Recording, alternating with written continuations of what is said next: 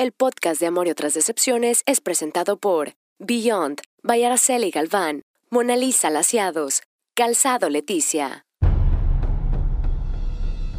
Todos alguna vez hemos sido un hijo de la chingada en la vida de alguien. No estoy preparada para dar el siguiente paso. No sé qué es lo que quiero en este momento de mi vida. Necesito tiempo. Te mereces a alguien mejor que yo. Gaby Ventura presenta a todos aquellos que alguna vez fueron unos hijos de la chingada. Tú sabes quién eres. De amor y otras decepciones. Basado en hechos reales.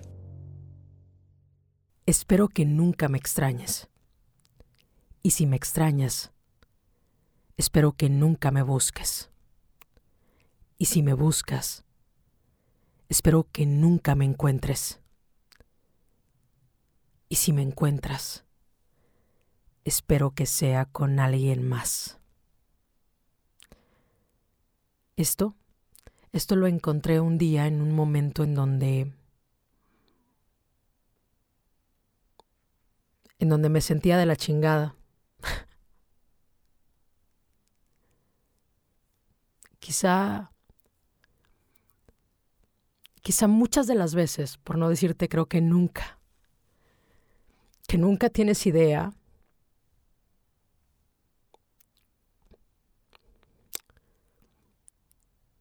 quizá nunca tienes idea de, de qué es lo que pasa en mi vida antes de entrar a grabar. ¿Y sabes?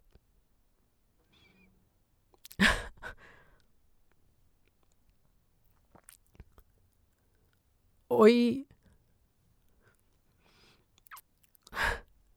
Hoy es un momento difícil. Chingado. Quise posponer la grabación, te lo juro. Quise...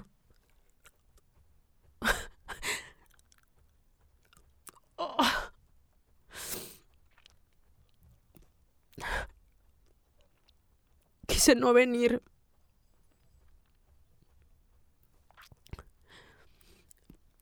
Quise inventar una excusa y decir que lo que sea para no para no hacerlo hoy. Pero, ¿sabes? Creo que al final al final el discurso que siempre he manejado contigo es es que uno le tiene que echar huevos a las cosas y que no hay otra forma no hay otra forma de salir, ¿no? y qué fácil es cuando se lo tienes que decir a alguien más, pero está bien cabrón cuando cuando me lo tengo que decir a mí. Oh, y aquí estoy sin rajar, ¿eh? Sin rajar. A veces el corazón lo tienes pinche destrozado y no entiendes por qué. Ay, ay, ay. Bueno, pues esto tiene que continuar, ¿no? Gracias, gracias por venir. Disculpa todo esto que acabas de escuchar. Tal vez ni siquiera tenías por qué, pero creo que una de las cosas como... Una de las cosas que más me ha caracterizado contigo es que siempre hablamos como muy neta, ¿no? Y hoy me duele. Hoy quiero decirte que me duele, pero estoy segura que no sé cuánto tiempo, no sé en cuánto tiempo, que vuelva a escuchar este episodio voy a decir, puta güey, me acuerdo, me acuerdo lo que sucedió, me acuerdo cómo venía y fíjate, y hoy cómo estoy. Y seguramente estaré muchísimo más fuerte. Y seré más valiente. Y entenderé que las cosas pasan por algo. Y que de amor nadie se muere, ¿no? Ay, ay, ay. ¿Sabes? Esta historia que, que te voy a compartir me llegó de una forma muy peculiar. Alguien me contactó a través de Facebook hace algún tiempo y me decía que quería contarme su historia y, y fue como detallándome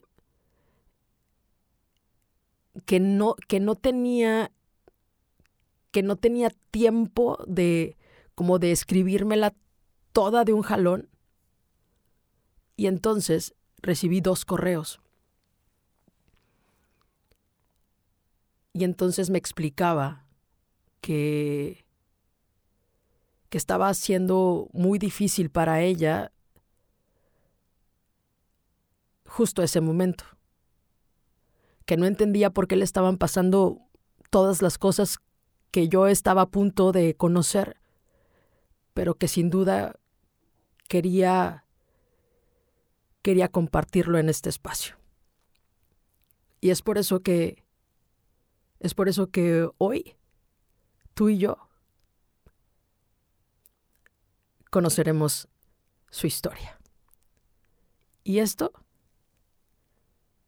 y esto comienza así. Hace algunos años estuve trabajando en una tienda. En ese tiempo estaba pasando por una situación muy compleja. Vivía sola. Ganaba muy poco. Casi no tenía amigos. Siempre me ha costado relacionarme ampliamente con las personas. Soy muy desconfiada por muchas situaciones que he vivido. Resulta que en ese tiempo en mi trabajo había una chava que era novia de un compañero de la misma tienda. La chava de la que te hablo nos contaba que él era muy lindo, buena persona, detallista, y yo cuando ella decía eso, me imaginaba cómo sería estar con un muchacho así. Mi novio en ese entonces era un patán. Difícilmente me buscaba. Yo trabajaba de lunes a domingo y, como pagaba renta y ganaba poco, no podía darme el lujo de faltar. Él nunca iba por mí al trabajo, ni era atento conmigo. Siempre, de hecho, pensaron todos que en realidad ni novio tenía. Y sabes, Gaby, aún viendo su falta de interés, yo estaba muy clavada con él. Y bueno, a los dos años me embaracé. Y como era de esperarse, me pidió que que abortara y que me olvidara de él. Pues en ese mismo momento él salía con otra persona y y yo no lo sabía. Ella era una chava que estudiaba la universidad, vestía con buena ropa, tenía una familia bien y yo... y yo... todo lo contrario. Yo, Gaby, me sentía de la chingada con mi sueldo que apenas eran unos cuantos pesos a la quincena, viviendo en un cuartito. ¿Qué le iba a ofrecer a mi hijo? Al salir del laboratorio y después de colgar la llamada en la que el padre de mi bebé me estaba mandando a la chingada, caminé llorando a buscar a mi mamá. No tenía a dónde más ir. Y ella, al verme tan mal, me cuestionó. ¿Qué te sucede? Y entonces le dije, estoy embarazada y me preguntó, ¿es de él, verdad? Y le contesté que sí. Entonces, mi mamá me pregunta, ¿y qué te dijo? A lo que le respondí, pues nada, que no quería ser papá y, y que abortara, que al rato vendría a dejarme dinero y que no quiere volver a saber de mí después de escucharme, Me dijo que no estaba sola y que me apoyaría en lo que pudiera, que sabía que con mi sueldo no la iba a hacer, pero que me buscara otro trabajo. Y así lo hice. Conseguí uno donde me pagaban un poco mejor, pero como mi embarazo fue de alto riesgo, a los cuatro meses tuve que dejar de trabajar. Y si me preguntas qué fue del papá de mi hijo, pues lo engañé. Le dije que sí había abortado. Sin embargo, Gaby, aun con todo, yo anhelaba que pronto le cayera el veinte y se retractara, que tuviéramos algo. Pues yo había crecido con un padrastro que me dio una vida de perro y no quería lo mismo para mi bebé.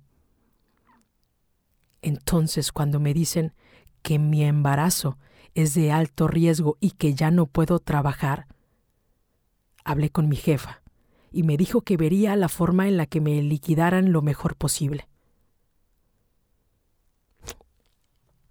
¿Sabes? Yo quería rentar algo. No podía vivir todavía en la casa de mi mamá con su marido. Ella ya hacía suficiente. Me daba de comer, Gaby. A los seis meses me enteré que el padre de mi hijo le pagaba la universidad a su novia y que tenían planes de boda. Me dio mucha rabia, Gaby. Y lo llamé y le dije que seguía embarazada y que tendría un niño y que ojalá fuera muy feliz. Y entonces me buscó y me dijo, ¿Pero cómo que sigues embarazada? Si quedamos que ibas a abortar. Tú dijiste que lo habías hecho. Es más, a lo mejor ni siquiera es mío. Los meses siguieron y llegó el nacimiento de mi hijo. Y sabes, Gaby, es igualito a él. Con el tiempo, me pidió que lo dejara estar cerca de él. Y yo acepté aún con todo. Por cierto, algo sucedió que finalmente no se casó. Un año después, me dijo, vamos a intentarlo, ¿no? Y le dije que sí. Por todo y... y por pendeja. Siempre quise una familia feliz. Y bueno, empezamos una vida juntos. Y con esa decisión entonces dejé de trabajar para dedicarme totalmente a la casa y a mi hijo. Con el paso del tiempo todo empezó a cambiar. Me decía que yo estaba fea, que estaba muy delegada, que no sabía ni caminar, que mi sonrisa era fea, que no me vestía bien, y constantemente me comparaba con mujeres de su trabajo o las novias de sus amigos. Es más, decía que todas ellas eran mejor que yo, en todo. Él difícilmente me invitaba a salir. Siempre era, no puedo, no tengo, no me alcanza. Varias veces le encontré mensajes con otras mujeres y eso, Gaby, me trastornó. Me volví insegura, celosa, fea, obsesiva, inútil. Me sentía un gusano. Un día, cuando mi hijo ya tenía tres años, me dijo, me voy de la casa, ¿eh? Te dejo, estoy harto, estoy fastidiado, no te amo, no me gustas, eres fea, no me gustas como mujer. Yo tengo otros planes, seguiré viendo por mi hijo, pero nada más por él, ¿eh? Y se fue. Lloré, le rogué que volviera, que me perdonara, que iba a cambiar todo lo que no le gustaba. Pero él solo respondió, Entiéndelo, ya no te amo. No quiero estar contigo. Y esperen, ¿eh? Antes de seguir con la historia, voy a hacer una pausa para escuchar a quienes hacen posible que tú y yo estemos en la cita de siempre. No me tardo. Beyond by Araceli Galván, Nail Art Studio, Professional Artist. exclusivo, glamoroso, classy. Expertas en técnicas utilizando productos de calidad. Arroyo del Tigre número 16, Colonia San Francisco. Matamoros, Tamaulipas, México. Citas 8683-899911. Síguenos en Instagram, Beyond by AG. Beyond by Araceli Galván. Be the exception. El cabello de tus sueños es una realidad. Con Mona Lisa Laciados. No más enredos. Olvídate del frizz. Conócenos. Alaciados permanentes. Queratina brasileña. Nanoplastía. Botox capilar. Calle Primera Esquina con Juárez, local 101. Plaza Norigar. Donde está tu estilo. Matamoros, Tamaulipas, México. Calidad y elegancia solo en Mona Lisa Laciados. Calzado Leticia, calidad en cada paso. Calzado para damas 100% mexicano. El estilo ideal para ti. Fashion, divertido, cool. Visítanos. Boulevard Manuel Cavazos Lerma, número 74, Plaza San Carlos, local 10. O llámanos 8681 98 40 52. Síguenos en Facebook. Calzado Leticia, siempre en movimiento. Ya regresamos. Y la historia continúa así. Gaby, me costó mucho sacarlo de mi vida. Y con el tiempo empecé a vender cosas para pues, para ganar algo de dinero. Y bueno, en ese momento me reencontré con esa compañera de la que te hablé al principio. Y me platicó que seguía viendo al chavo aquel del que del que nos había contado. Y me decía que era muy trabajador, hablaba maravillas y no sé ni cómo, pero por alguna razón me dio su teléfono. Por azares del destino, él y yo empezamos a platicar. Pero te aclaro que nunca antes fuimos amigos. Supe que me recordaba.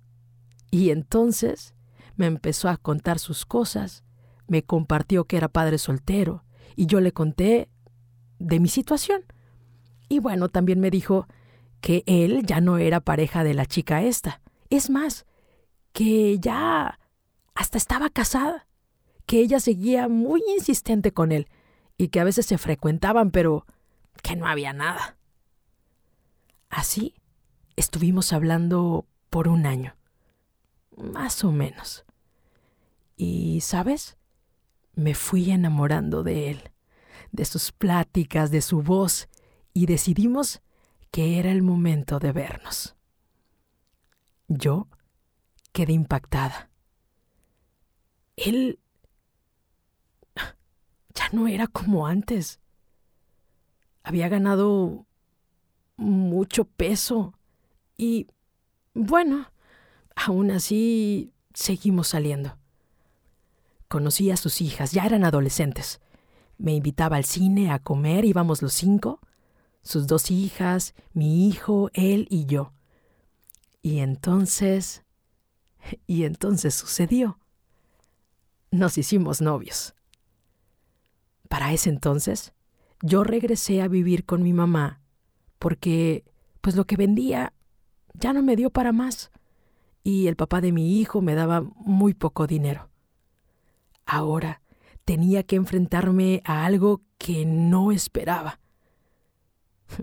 Cuando mi nuevo novio me visitaba, era un problemón, porque mi mamá y su esposo me decían que no me convenía, que me usaba, y por eso ellos me dejaban de hablar por días. Pero Gaby, para mí todo, para mí todo era un sueño. Mi novio mi novio era atento, me llevaba flores, me cuidaba, era lindo, cariñoso. De verdad creí que me había ganado la lotería. Entonces, entonces tomé una decisión. Vendí el carro que había comprado y me salí de la casa de mi mamá para rentar algo con mi hijo. Y así, pues, quitarme de problemas porque no quería seguir con la incomodidad de que me estuvieran diciendo que él no me convenía y por eso pensé que saliéndome todo sería maravilloso. Es más, hasta nos podíamos casar. porque de hecho, él ya me había dicho que quería hablar con mi mamá porque quería que formáramos un hogar, que me amaba y que yo era la indicada. Como es más grande, sí, es algunos años mayor que yo, pensé que con su experiencia todo sería mejor. Y como era lindo y buena gente, supuse que él era el hombre de mi vida. Yo creía en él. Y un día, Gaby, que iba a ser su cumpleaños, yo ya tenía un nuevo trabajo y entonces decidí que pasáramos pues solos un fin de semana. Quedó de llegar a mi casa el viernes por la noche y luego me llamó y me dijo que tuvo complicaciones y que no iba a poder llegar, pero que el sábado nos veíamos muy temprano. Entonces el sábado yo estaba feliz porque estaríamos juntos. Él llegó mm, a media mañana y me dijo que lo dejara bañarse y así lo hizo, pero, ¿sabes? Yo lo sentía raro. En eso, su celular sonaba y sonaba y yo pues empecé a tener esa espinita. Y lo quería ver y luego no. Total que de tanto sonar, lo tomé. En eso empezaron a llegar muchos mensajes y los abrí. Fue así como me di cuenta que me engañaba. Ella le decía mi amor. Ella le mandaba fotos desnuda. Él le contestaba los mensajes, había videos pornográficos y, ¿sabes? Le dijo que ese fin de semana estaría con su mamá y con sus abuelos. Salió de bañarse. Yo no lo podía creer. Empecé a llorar y lo cacheteé. Lo corrí de mi casa, Gaby. Mis ilusiones y mi confianza se fueron a la mierda. Terminé con el corazón destrozado. Yo creía en él. Jamás pensé que me traicionaría. Nunca lo cuestionaba, Gaby. Me salí de donde estaba para que tuviera toda la comodidad de ir a mi casa cuando quisiera, y él a cambio me estaba engañando. Me dolió muchísimo, y sabes, sí, al mes lo perdoné. Insistió tanto que me convenció y volví, pero ya no era lo mismo. Yo ya desconfiaba mucho. Posteriormente, me mostró otra parte de él que yo no conocía. Un día íbamos a salir los cinco y me marcó y me dijo, ¿sabes qué? O sea, tengo un problema muy fuerte con mi mamá. Mm, no te voy a ver. Es más, ni vengas, porque ella no quiere que te la parezcas. Yo yo no sabía qué estaba pasando. A su mamá la había visto cuatro o cinco veces y nunca me habló mal. Siempre todo era normal, nunca discutí con ella. Pues, de verdad no entendía por qué estaba molesta y mucho menos qué era lo que yo tenía que ver con esto. Para no hacerte el cuento más largo, pues resulta que la señora lo había corrido de su casa con sus hijas. Y yo pues vivía sola con mi hijo en el departamento que rentaba y entonces le ofrecí que vivieran aquí mientras tomaban decisiones. A lo que él decidió que sus hijas se irían con la mamá de ellas y él vendría conmigo. Empezamos a vivir juntos de nuevo. La verdad es que mi familia lo quería mucho, ¿eh? Pues mis tíos, mis primos. Y bueno, al ver todo esto, mi mamá y su esposo, bueno, mis padres, tuvieron que aceptarlo. Y sabes, empezó a pasar lo inimaginable. En una fiesta, un día empezó a tomar. Estuvimos bailando, pero conforme seguía bebiendo, yo empecé a notar que se comportaba medio necio y le pedí que ya nos fuéramos pero él no quería. Al final aceptó. Y En el trayecto a la casa me dijo, Eres una estúpida. Siempre estás fregando. Yo no me quería venir. Me siguió insultando frente a mi hijo. Llegamos a la casa y tomó una botella de vodka y comenzó a vaciársela en la boca. Yo le decía, ya, acuéstate. Y él seguía de necio, muy grosero. Le llamó a sus hijas y entonces les dijo que yo lo había corrido, que yo le había dicho cosas, que lo insulté. ¿Y sabes? Eso me molestó muchísimo. Me fui a acostar mi hijo me preguntaba qué pasaba, que por qué él estaba así, y yo no sabía cómo responderle. Al otro día, Gaby, él se despertó como si nada y me dijo, mi amor, ¿qué desayunamos? Y yo estaba enojada. Continuamos viviendo juntos y con el tiempo me di cuenta que ya no me llenaba. Su presencia no la toleraba y le dije, quiero que nos separemos, ¿eh? Y también quiero que te vayas de la casa. Y me dijo, pues no me voy, ¿eh? Y yo le contesté, ya no soy feliz todos los días tomaba Gaby. Llegaba en la noche y se sentaba en la orilla de la cama en el suelo y lloraba, me jalaba el brazo y me decía Perdóname, yo no me quiero ir, por favor. Y no nos dejaba dormir, y cuando lográbamos hacerlo, abríamos los ojos y él estaba mirándonos. Ahí. Horrible, Gaby, horrible. Entonces un día que mi hijo se fue a casa de su papá a dormir y yo me iba a quedar sola con él. ¿Sabes qué hice? No me quedé. Tenía un ah, presentimiento. Él llegó del trabajo y no me encontró. Entonces fue a casa de mis papás borracho en la madrugada y les estuvo tocando. Y como no le abrieron, se brincó y le dijo a mi mamá que yo era una perra, una puta, y que lo estaba engañando. Que le dijera dónde estaba. Que ella era una alcahueta, y sabes, Gaby. Sí, mis papás sí sabían en dónde estaba. Pero yo les pedí que no dijeran nada.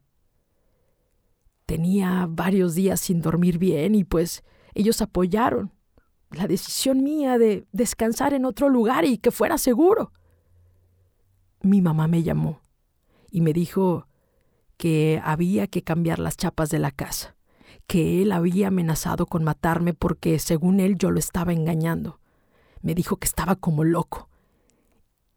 Al día siguiente, llegué a la casa y todo era un desmadre rompió todas mis cosas, rayó los pisos, rompió la chapa de la entrada, sacó mi ropa, mis tenis, se subió a la estufa, la enchuecó, volteó las camas de cabeza como trastornado. Supimos que andaba deambulando en las calles borracho y aprovechamos para juntar sus cosas. Fuimos a dejarlas a casa de sus hijas porque no teníamos dónde hacerlo. No quería tener problemas de que se le hubiera perdido algo y pues yo en buena onda las fui a dejar. Hablé con ellas, les dije que les encargaba las cosas y que realmente era pura ropa y zapatos, porque todos los muebles eran míos. Finalmente, cambié las chapas de la casa. Mi hijo estaba asustado porque había escuchado lo que estaba pasando. Lo que sucedió después fue que entonces este hombre me empezó a acosar. Me espiaba en el trabajo, me mandaba flores cada tercer día y yo le pedía que ya no lo hiciera, me amenazaba por mensajes. Otra se disculpaba. Al día llegué a, a recibir cien mensajes, como treinta llamadas, correos electrónicos y así Pasaron cinco meses aproximadamente y una persona del trabajo, de la nada, sin pensarlo, sin creerlo, Gaby, me invitó a salir. Claro que yo no acepté. Después lo hizo de nuevo. Y esta vez dije, ok, hagámoslo. Era una persona linda, un niño guapo, hijo de familia, sin hijos, y sabes, me pasó algo muy raro. Me parecía todo muy bonito para ser verdad. Hasta creí que era demasiado para mí.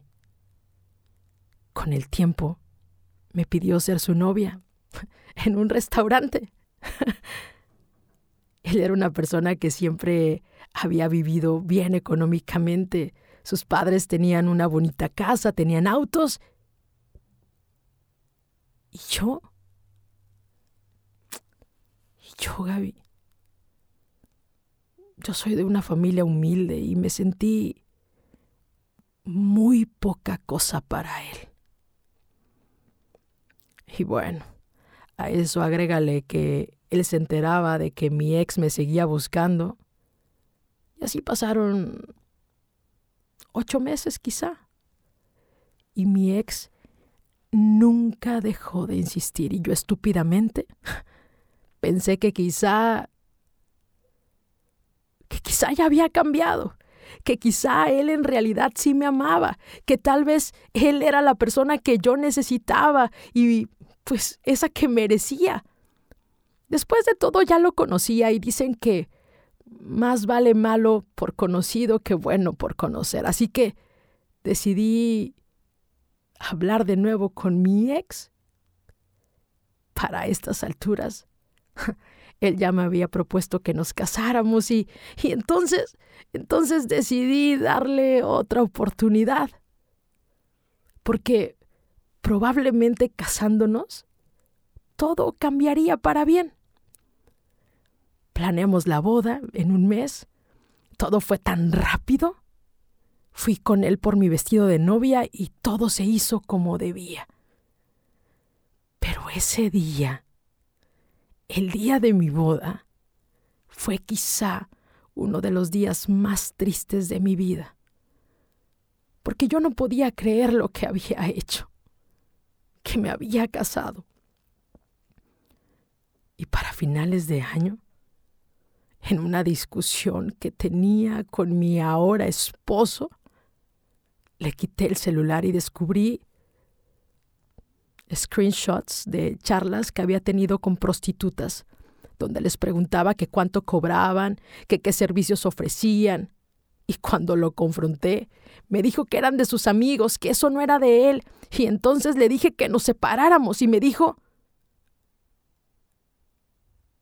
que si yo me quería ir, entonces me largara, pero que él no se movería. Y así lo hice. Busqué otro lugar, conseguí dinero para pagarlo y me fui con mi hijo. De hecho, mi niño me decía, mamá, ya no regreses con él, mami, por favor. Nos separamos seis meses. Y volví. No me preguntes por qué, porque ni yo lo entiendo. Él ya no bebe, Gaby. Pero no estamos bien ya no lo amo. Llevamos siete años entre idas y venidas. Recientemente le volví a pedir que se fuera y me dijo que lo haría, pero que por el momento no tenía a dónde ir, que le diera tiempo. Al día de hoy sigue en mi casa y no se ve con ninguna intención de irse. No nos hablamos. Duerme conmigo, pero pero no pasa nada. No entiendo por qué no se va. Me gusta donde vivo, yo no me quiero ir, pero sabes, es muy incómodo que siga aquí. De momento, no puedo pagar mi divorcio. Tampoco puedo pagar otra renta, otro depósito otra mudanza. No sé qué hacer.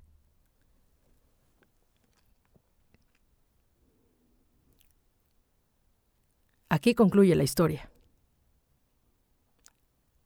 Así se despidió. Eso fue lo último que escribió.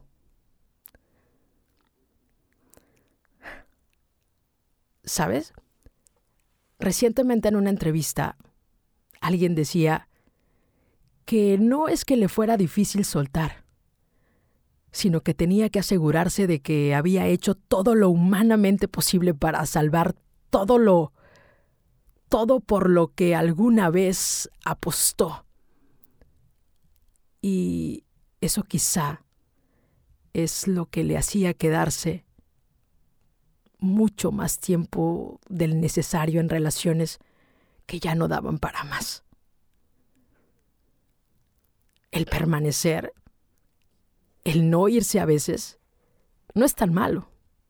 Y dirás que es una mamada, pero invariablemente después de tanto lastimarnos, después de tanto dolor, después de tanta desolación, terminaremos en algo que finalmente es lo que nos puede rescatar del abismo tan cabrón en el que nos encontramos. Y es que esas actitudes por las que hoy lloras, esas que hoy te cuestionas, ese comportamiento del otro o de la otra que hoy no entiendes, te decepcionará. Y cuando haya llegado ese momento, sabrás que ya es el final y que no hay vuelta atrás. Y ojo, ¿eh? Volver a intentarlo no está mal, si así lo quieres. Se vale pero te voy a compartir lo que alguna vez le escuché a alguien y me pareció muy cierto. Y es que decía, a veces no volver a intentarlo es también una forma de salvarse.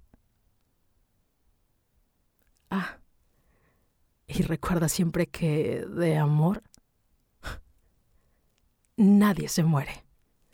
Muchas gracias. El podcast de Amor y otras decepciones fue presentado por Beyond by Galván, Mona Lisa Laciados, Calzado Leticia. Gaby Ventura, Podcasters, presentó De Amor y otras decepciones.